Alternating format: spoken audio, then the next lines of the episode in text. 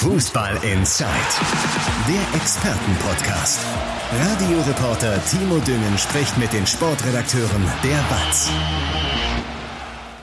Ja, da sind wir wieder. Nach einer Woche Winterpause zwischen den Jahren sind wir schon wieder am Start. Heute mit altbekannten Stimmen, aber auch mit einer neuen. Denn neben unserem BVB-Experten Sebastian Wessling und mir haben wir heute auch einen Debütanten am Start, nämlich Schalke-Experte Robin Haag. Zach zusammen. Hi. Guten Tag. Wie wir hat die Bundesliga ja jetzt wirklich nur eine sehr, sehr kurze Winterpause gehabt. Aber ich sag mal so, diese Winterpause haben äh, viele Spieler in Anführungsstrichen gut genutzt, um äh, rumzukommen. Und die Quittung gibt's jetzt in gewisser Weise. Ne? Das Coronavirus rüttelt die Bundesliga und auch unsere Revierclubs äh, ziemlich durch hat natürlich jetzt nicht zwangsläufig alles nur mit diesen ganz, ganz vielen Reisen auf die Malediven, nach Dubai, nach Mexiko zu tun. Aber das Bild, das viele Spieler nach außen abgegeben haben und irgendwie diese Wirkung so in Sachen Umgang mit dem Coronavirus, das ist schon sehr, sehr fragwürdig, Sebastian, oder? Ja, also, äh, sagen wir mal so, langjährige Hörer dieses Podcasts wissen, dass ich gerne für differenzierte Sichtweisen werbe. Und das werde ich auch an dieser Stelle tun. Also sehr gerne. Ähm, natürlich, natürlich ist es nicht besonders schlau, in diesen Zeiten zu reisen. Das, das muss man, glaube ich, ganz klar sagen. Ähm, aber ich glaube, man muss da auch so ein bisschen unterscheiden. Also, dass jetzt, gut, Manuel Neuer, dass, ob der auf die Malediven reisen muss, äh, muss er selbst beantworten, wird er jetzt im Nachhinein feststellen, war vielleicht nicht so schlau. Es gibt aber auch andere Fälle, zum Beispiel Giovanni Reina, der halt in die USA fliegt, weil er seine Familie Ewigkeiten nicht gesehen hat in der Pandemie. Wer will ihm das verdenken? Oder dass der 18-jährige Jude Bellingham seine Eltern in Dubai trifft, weil er nicht nach England einreisen kann, weil er dort dann bei der Rückkehr dann in Quarantäne müsste. Also wer will das einem 18-Jährigen verdenken, dass er seine Familie sehen will? Von daher habe ich da jedes Verständnis. Und wenn man sich dann infiziert, dann ist es halt ein bisschen blöd gelaufen. Das hätte dir auch in Dortmund passieren können. Natürlich. Ähm, weil und wenn du gerade wenn du Kinder hast und die treffen andere oder du selbst triffst andere Menschen, kann dir überall passieren.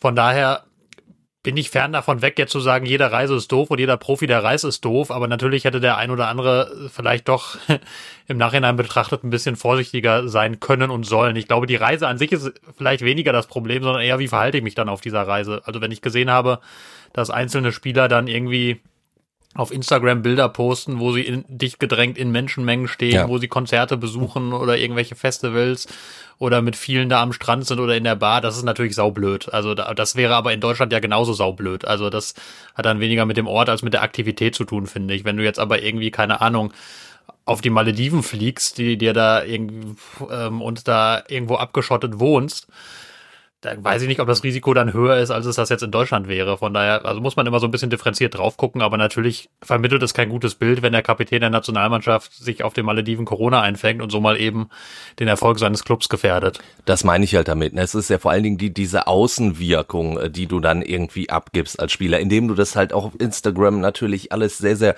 abfeierst und, und halt wirklich diese, ja, unvorsichtigen äh, Situationen da zeigst, die dir natürlich auch in Deutschland passieren könnten. Und da kann man natürlich auch sagen, es sind ja äh, einfach auch junge Leute, ne? Natürlich können auch Spieler in ihrem Privatleben machen, was sie wollen, in gewisser Weise. Aber man hat ja halt auch eine gewisse Verantwortung, was halt die Außenwirkung angeht. Deswegen verdienen sie auch unter anderem so viel Geld und ich finde, da hätte man vielleicht hier und da so ein bisschen ja mehr Augenmaß haben sollen.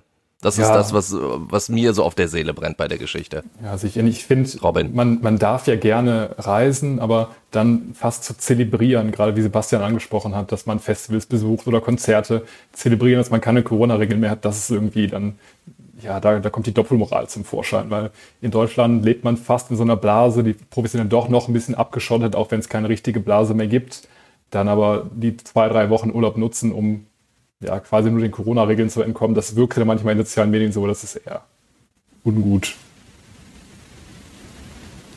Und äh, wie gesagt, auch wenn wir jetzt nicht davon ausgehen wollen, dass die Reisen daran schuld sind, äh, wir müssen es ja so festhalten, dass dieses Coronavirus ja jetzt die Bundesliga wirklich arg durchrüttelt. Ich meine, die Bayern sind äh, mega heftigst betroffen, aber auch unsere Revierclubs auf was müssen wir uns da einstellen? Was, was, was glaubt ihr, wie läuft jetzt die Rückrunde? Weil ich sag mal, die Omikron-Variante gerade, die wird ja jetzt nicht eher weniger werden. Also das wird ja jetzt ständig auf uns zukommen.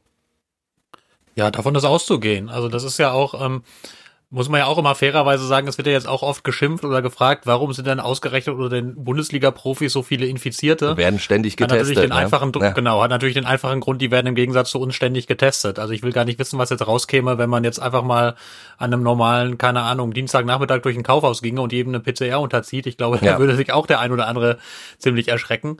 Ähm, das mal Punkt eins. Punkt zwei ist natürlich klar gefährdet, dass ähm, oder, oder andersrum, die Sorge ist recht groß. Ich habe in letzter Zeit mit vielen gesprochen. Wir hatten auch den einen oder anderen Text dazu jetzt in der Watz. Ähm, natürlich ist die Sorge groß, dass es so kommen könnte, wie es in England schon längst ist, dass da wirklich sehr, sehr viele Spiele abgesagt werden müssen. In Deutschland schützt uns davor momentan noch A, dass, dass wir immer noch ähm, größere Einschränkungen haben als in England, wo ja quasi alles ungebremst stattfindet und B, dass wir eine recht gute Impfquote unter den Profis haben, die deutlich über 90 Prozent liegt und die ist in England viel, viel geringer.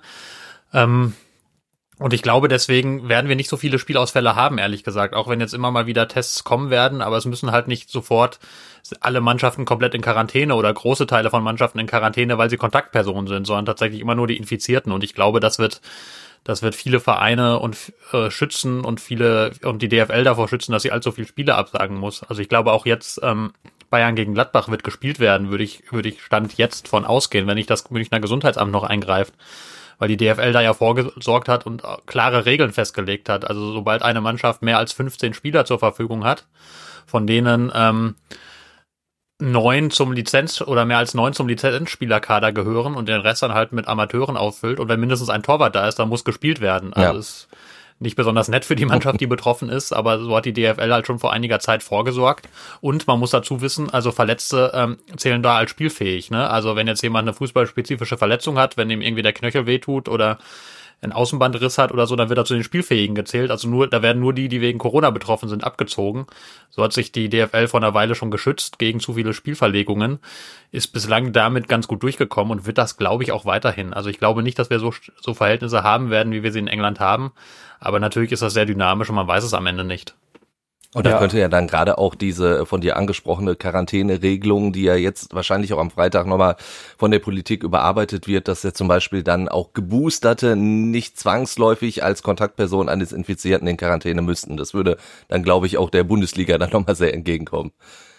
Ja, ich würde sagen, die Rettung des Spielplans wenn wir das jetzt ganz die Rettung des Spielplans ist damit ja soweit gewährleistet. Allerdings sportlich wird es ja trotzdem einiges durcheinander wirbeln, weil wenn jetzt in, gerade in den ersten Wochen, gerade nach der Weihnachtspause, ständig Spieler in Quarantäne sind oder, oder in Isolation sind, je nachdem, ob man selber infiziert ist oder nicht, das beeinflusst ja die Kader der Mannschaften schon enorm. Und ob die Bayern dann da, wer weiß, wie ersatzgeschwächt gegen, gegen Gladbach gewinnen, ist dann dahingestellt. Ne? Der FC Bayern vielleicht groß genug, der Kader ist groß genug, aber bei anderen Vereinen kann es schon ganz anders aussehen. Wenn da halt dann wirklich nur 15 spielfähige Fehler, äh, Spieler da sind, dann könnte es sportlich schon ein bisschen durcheinander wirbeln, auch wenn die Spiele an sich stattfinden. Absolut. Womit wir dann auch in gewisser Weise, Sebastian, beim BVB sind.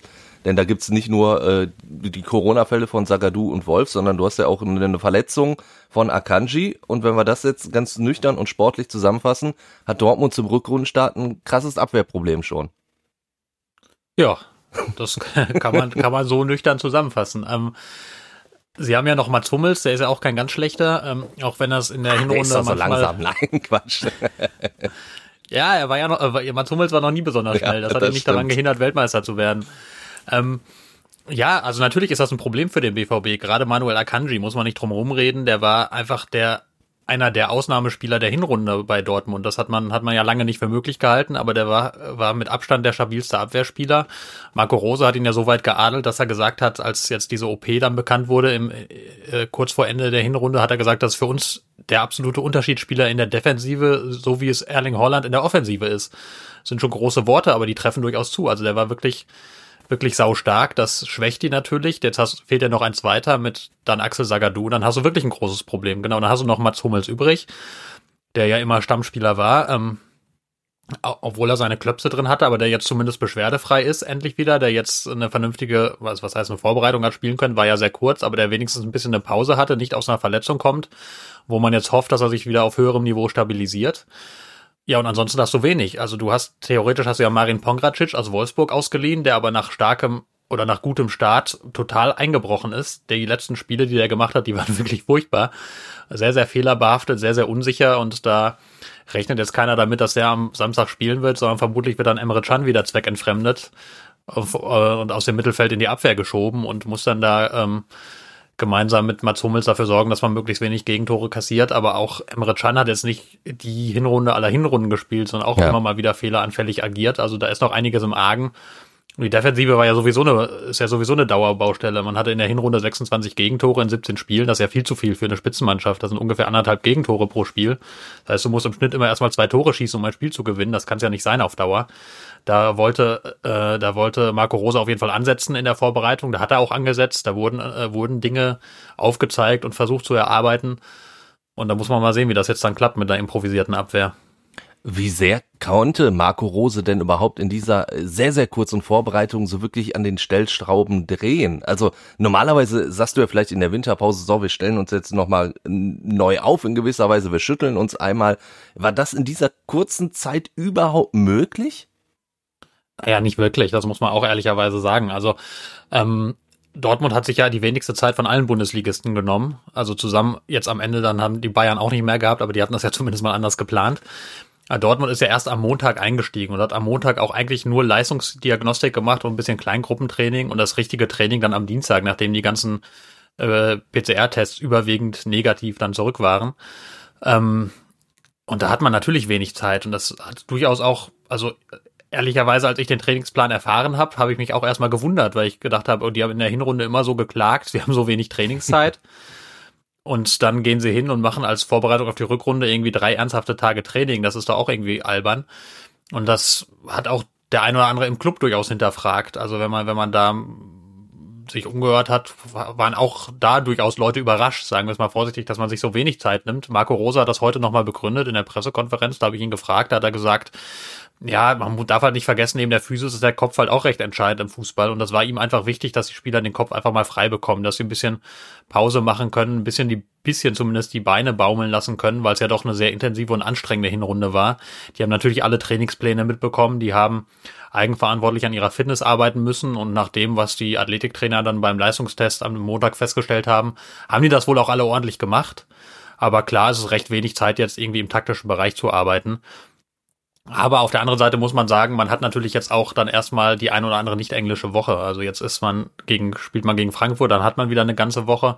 Dann hat man Ende Januar ja sogar nochmal zwei Wochen, da weil wegen des Afrika Cups diese lustige Pause eingelegt wird, die man sonst so nicht hat. Ja.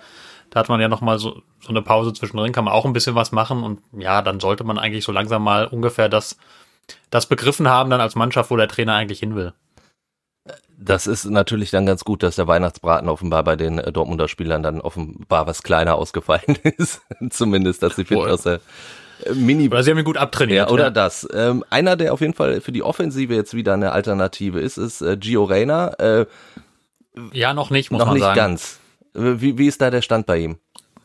Ähm, der Stand ist, er kann, also das konnte er ja auch schon vor der, vor der kurzen Pause, er kann Teile des Mannschaftstrainings machen, macht inzwischen große Teile, macht aber immer noch nicht alles. Also da wird man noch ein bisschen Geduld brauchen. Das wird noch die ein oder andere Woche dauern, bis er wieder komplett so weit ist. Er wird jetzt in nächster Zeit wird er erstmal ein Thema sein für, für Kurzeinsätze, aber also auch nicht sofort in den nächsten Wochen und dann wird er langsam herangeführt werden. Also bis der wieder in der Startelf steht, da muss man sich eine Weile gedulden. Er war ja jetzt auch wirklich sehr, sehr lange draußen und das kann man da nicht übers Knie brechen. Wer allerdings vollkommen wiederhergestellt ist, ist Yusufa Mokoko immerhin. Ähm, also hat man wieder da eine, eine Alternative im Offensivbereich, das ist ja auch nicht so ganz verkehrt. Natürlich, eine Alternative, aber bei Gio Reyna wäre es natürlich, auch wenn du den irgendwann mal wieder so ein bisschen reinwerfen kannst, das ist natürlich einer, der dann auch mal vielleicht so eine besondere Situation drin haben ja, kann. Ja, definitiv der deutlich wichtigere Spieler, ja. gar keine Frage. Also das, das hat, auch das hat Marco Rose heute nochmal gesagt. Der ist einfach fußballerisch unfassbar stark. Der gibt dem sehr, sehr viel und der ist auch gegen den Ball wirklich sehr, sehr eifrig, sehr emsig. Also steht mit vollem Einsatz dabei. Ähm, der fehlt dir natürlich, wenn er nicht spielen kann, gar keine Frage, auch obwohl er noch so jung ist. Aber der, ja, da, da sehnen jetzt auch alle die Zeit, gerade vor allem er selbst natürlich, sehen das herbei, dass er endlich wieder auf dem Platz stehen und spielen kann. Im Januar ist natürlich auch äh, die Transferphase immer ein großes Thema. Wir hatten äh, vor dieser Mini-Winterpause drüber gesprochen, dass Dortmund wahrscheinlich äh, einkaufsmäßig nicht unterwegs sein wird, aber äh, Dortmund hat ja so ein paar Spieler, die man vielleicht dann loswerden möchte. Allen voran Roman Bürki. Wie ist da der aktuelle Stand? Gibt's einen Abnehmer? Wird Dortmund den jetzt vielleicht doch quitt im Winter? Ja, es gibt Gerüchte, mehr aktuell nicht. Also, es, also mein Lieblingsgerücht war, dass das äh, äh, wer, wer war das nochmal? Karaban, äh, äh, Karabak, also auf jeden Fall, äh, dass, dass er sehr weit in den Osten würde, würde äh, sich ausleihen lassen. Ähm, das allerdings, ähm, ja, das kann man auch getrost im Bereich, Bereich Gerüst, Gerüchte, glaube ich, ablegen. Der wird nicht äh, nach Aserbaidschan wechseln.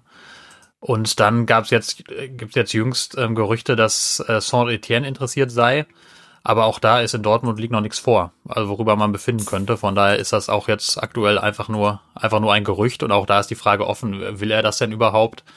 Ähm, er ist ja schon nach wie vor ein recht ambitionierter Spieler. Andererseits muss man auch sagen, jetzt müsste er auch mal langsam wieder an Spielen kommen, ja. weil dass er das in Dortmund nicht mehr wird, das hat die, hat die Hinrunde klar gezeigt. Also als wir, als wir reingegangen sind in die Runde, war ja noch nicht so ganz klar, wie sein Status. Aber dann hat spätestens die erste Champions League Reise, als dann er nicht als dritter Torwart mitgenommen wurde, sondern Luca unbehauen, zeigt ja ganz klar, wo die Reise hingeht. Also, dass Robert Bürki wird in Dortmund kein Spiel mehr machen, wenn es einigermaßen normal läuft. Muss man immer vorsichtig sein in Corona-Zeiten mit so einer Aussage, aber geplant ist es nicht. Und dann müsste er jetzt mal so langsam gucken, dass da die Karriere wieder ein bisschen in Fahrt kommt. Da wäre vielleicht eine Laie denkbar. In Dortmund würde man sich sehr gerne darauf einlassen, äh, weil er ja auch ein erkleckliches Gehalt verdient, dass man gerne zumindest in Teilen sparen würde. Ähm, aber aktuell liegt nichts wirklich Spruchreifes auf dem Tisch. Also da warten wir ein bisschen ab, gucken ansonsten auch äh, weiterhin auf den Transfermarkt, was äh, Schalke angeht. Also zumindest haben wir das gedacht. Vielleicht noch ganz kurz ja. einfügen, anfügen, Entschuldigung, ein zweiter Kandidat wäre Axel Witzel. Also wenn da ein Angebot käme, den würde man auch abgeben.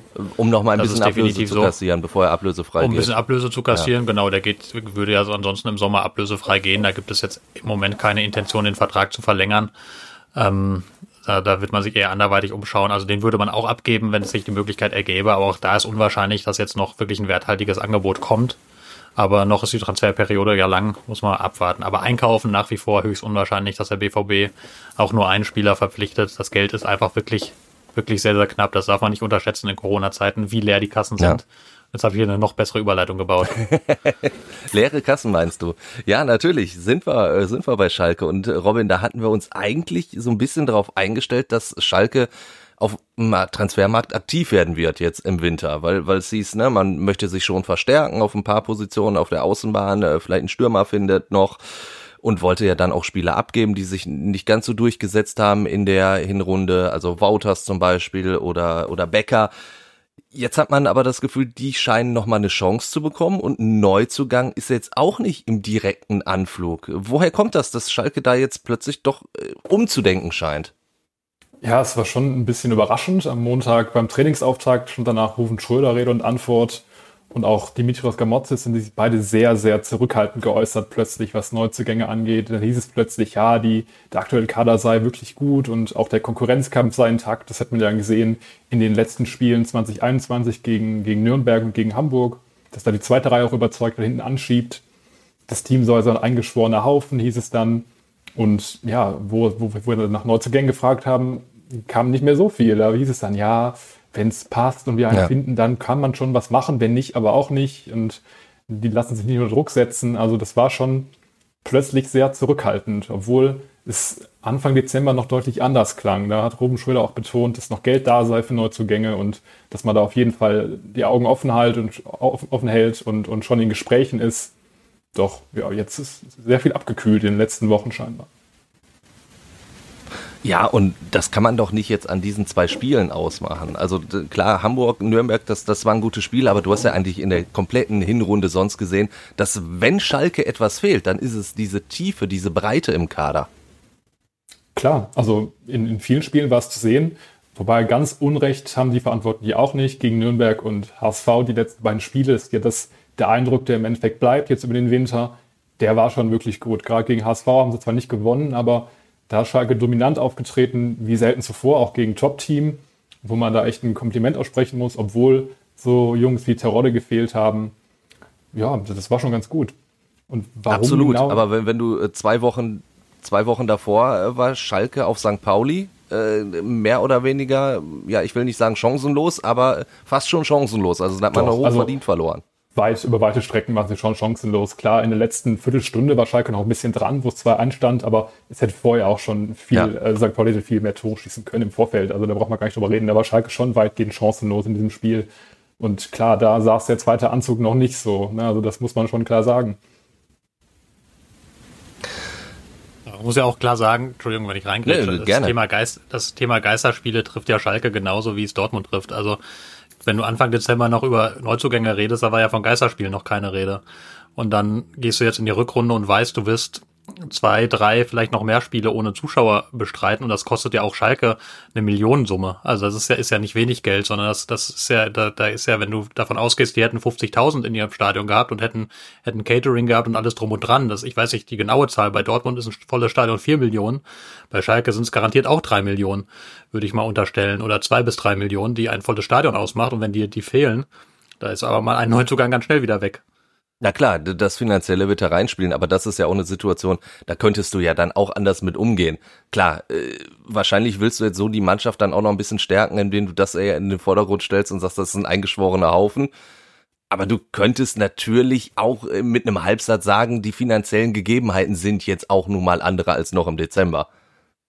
Klar, Völlig richtig. Also ja, klingt halt, klingt halt doof als Club, ne? Wenn du hingehst und sagst, wir hätten gern neue, also eigentlich reicht uns unsere Mannschaft nicht, aber das Geld reicht halt auch nicht. Also das, das, so willst du es halt auch ungern formulieren.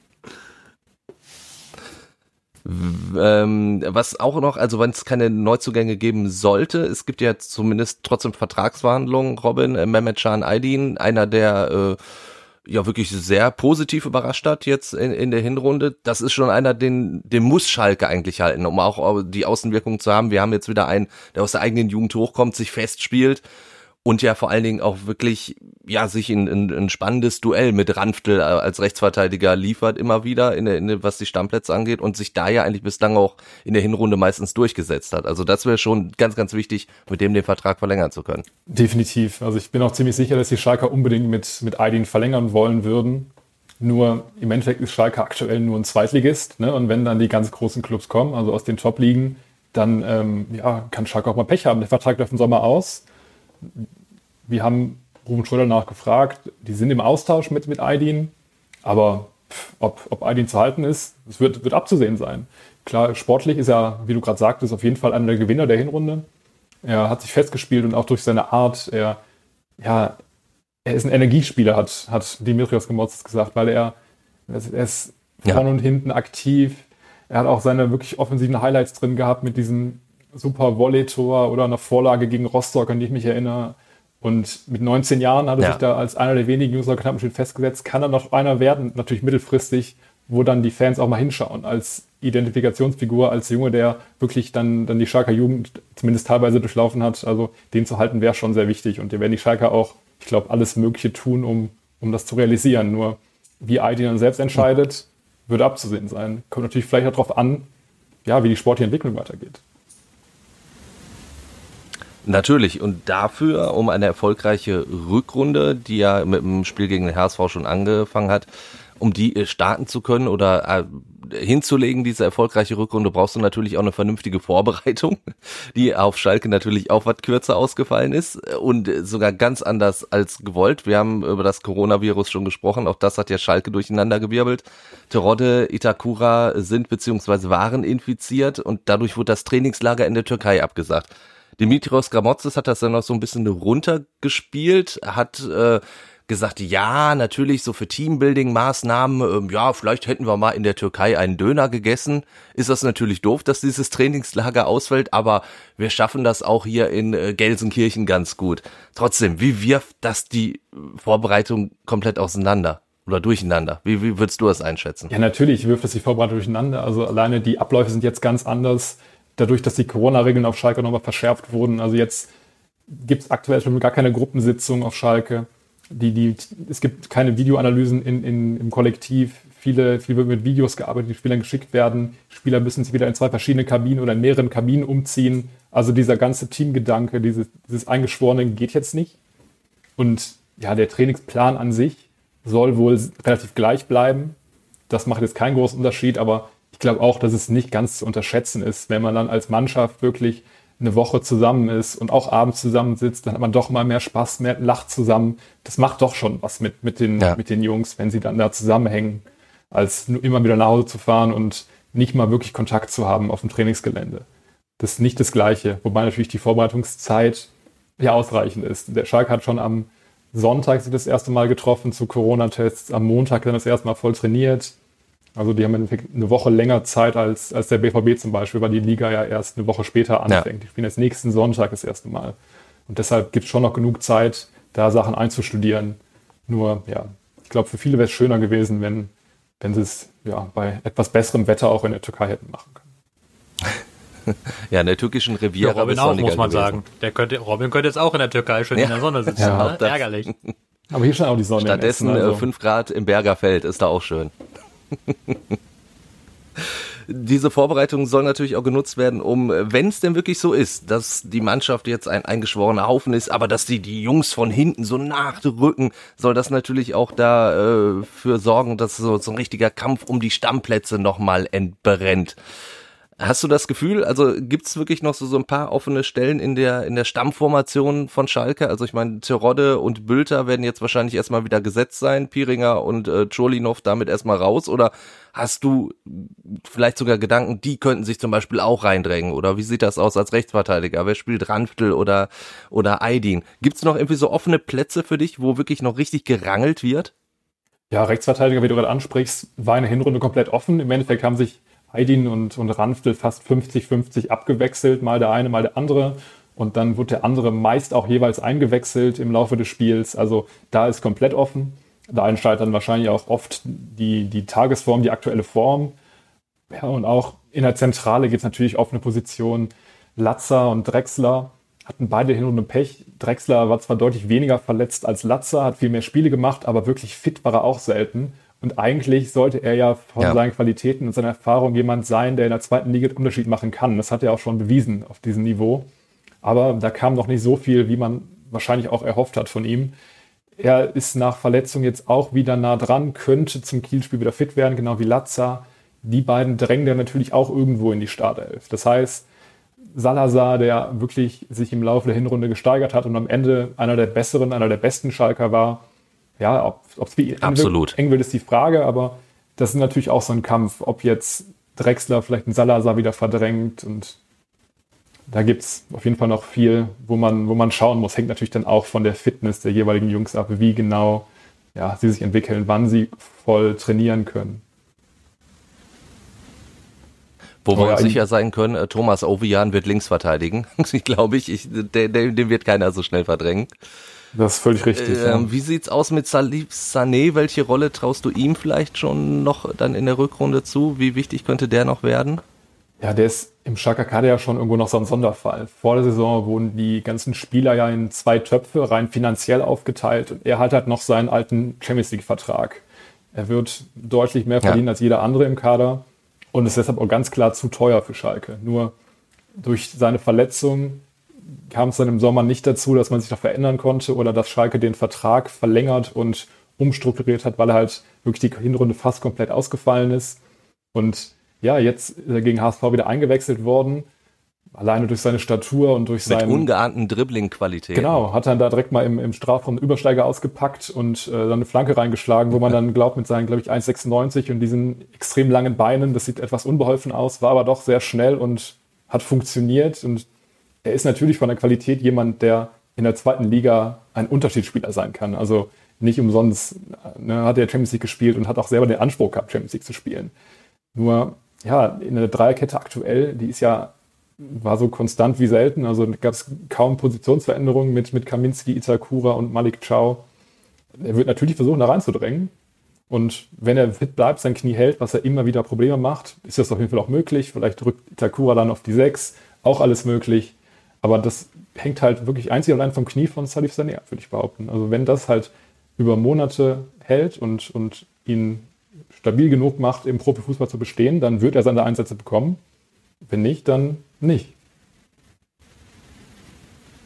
Andi Ernst und ich haben ja dann äh, vor zwei Wochen, glaube ich, schon so ein bisschen geschwärmt, wie es sein könnte, wenn Salif Sané bei den Standards vorne ist, äh, die äh, Thomas Ovian reinschlägt.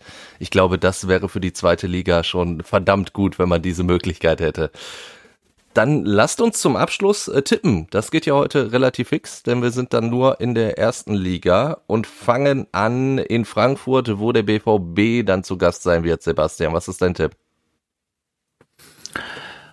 Oh, ich tue mich echt schwer mit dem Spiel. Also das ist, gut, ist ja immer zum, zum Start, zum Start einer Runde weißt du nie so genau, wo die Mannschaften stehen. Ich glaube, Frankfurt ist deutlich gefestigter, als sie es zu Beginn der Hinrunde waren. Absolut, ja. Ähm, von daher glaube ich nicht, dass es diesmal wieder so ein Spektakel mit so vielen BVB-Toren wird. Ich glaube, der BVB wird es, wird es zwar trotzdem machen, aber nur knapp 2 zu 1. Robin, was ist deine Einschätzung?